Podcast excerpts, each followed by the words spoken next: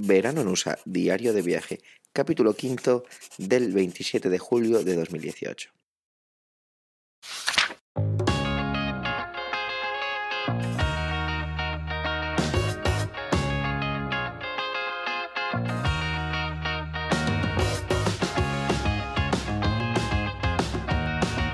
Hola y bienvenido a Verano en USA, un podcast de Milker FM, un diario de vacaciones en el que yo, Javier, te cuento mi verano en los Estados Unidos.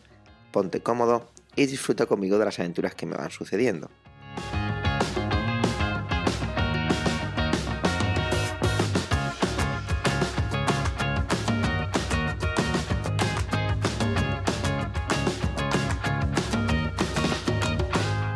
Para combatir el jet lag, tras el descubrimiento de las no toallas en el apartamento de Scarface, ya que Alvin, el caballero aquel de aspecto extraño, no nos las consiguió, decidimos pasear. Sí, te recuerdo que sin ducharme.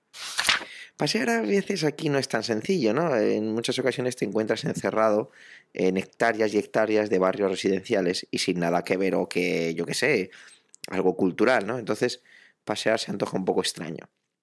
Sin embargo, en nuestro caso, pues no fue ese, ¿vale? Porque como nos encontramos en Evanston, la ciudad de Charlton Heston, al norte está la Universidad de Northwestern. Llamada así por uno de, entre uno de sus fundadores, John Evans, en 1851, por estar en aquel momento situada al noreste del territorio nacional de los Estados Unidos. Ni que decir tiene que hablamos de una universidad privada y de mucha pasta. Se respira dinero en ese campus.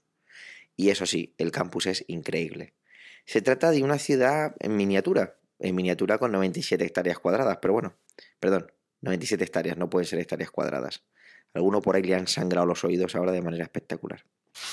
Sus edificios son súper bonitos, sus calles son perfectamente limpias, un silencio que reina por todo el campus, solo de vez en cuando algún coche o incluso un coche de la policía propia del campus. Eh, hasta tienen múltiples salidas al lago Michigan con su embarcadero. Bueno, una ciudad casi idílica.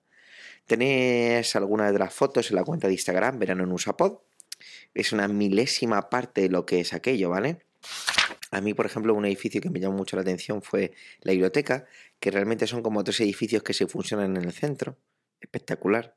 Me gustó especialmente el observatorio y los jardines que tenía alrededor, o colindantes. La palabra colindante siempre me gusta decirla en algún momento. Nos topamos con varios grupos de niños que da la impresión de que estaban haciendo una especie de campus de verano o algo similar.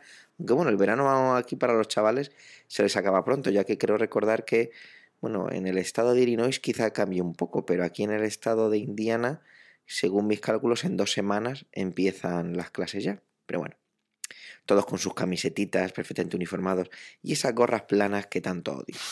En ocasiones, andar por allí me producía una sensación de estar como una especie de parque temático, donde todo es perfecto. Bueno, todo no lo es. Hay una foto que no subí y que subiré más o menos a la vez que subiré el podcast, es decir, que cuando tú estés escuchando esto ya estará subida. Madre mía, quería para decir que simplemente estará la foto ahí disponible, ¿vale? Perdona. Se trata de unos monolitos de emergencia, unas columnas de unos 30 centímetros de lado, unos 2 metros y, pico de, de alto, coronadas con una cámara y justo debajo de la cámara una, una luz azul de estas típicas como de policía, protegida por cristales.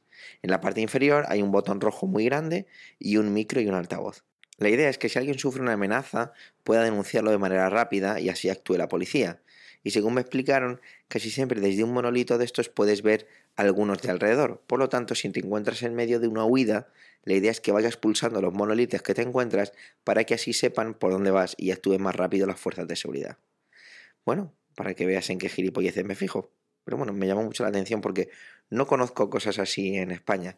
Igual alguien que, que esté escuchando esto le parece totalmente cotidiano y en la Universidad de Navarra, por ejemplo, pues tienen cosas de este estilo. No lo sé, lo desconozco. Voy a dar un par de datos sobre la universidad, ¿vale?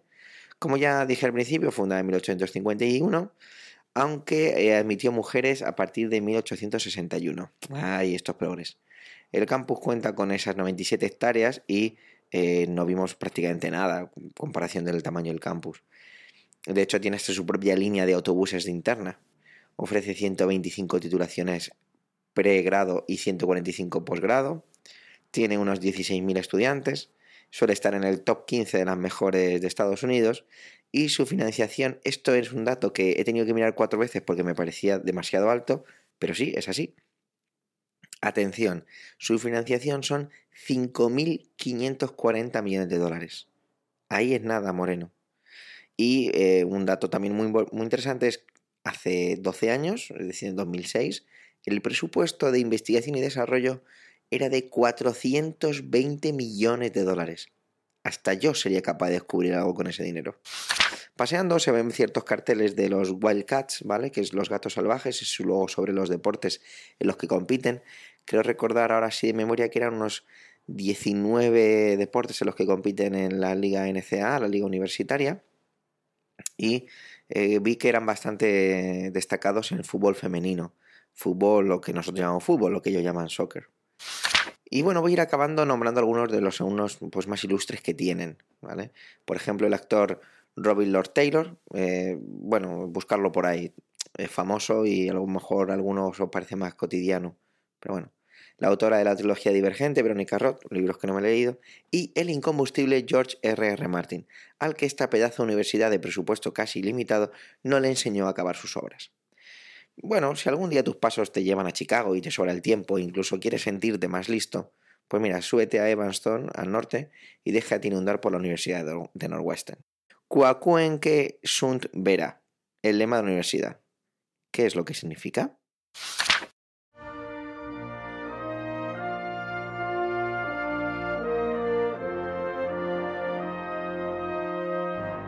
Acabo ya la página del diario de hoy, no sin antes agradecer que estés ahí, acompañando mi camino. Te recuerdo que en emilcar.fm barra verano en USA está todo lo que necesitas saber del viaje. Puedes dejar comentarios y preguntarme lo que te apetezca. También puedes seguir el podcast en Instagram con verano en pod.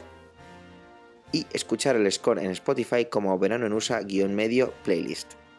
Espero que estés pasando un verano de escándalo. Hasta la próxima página de este diario, aquí, en verano en USA.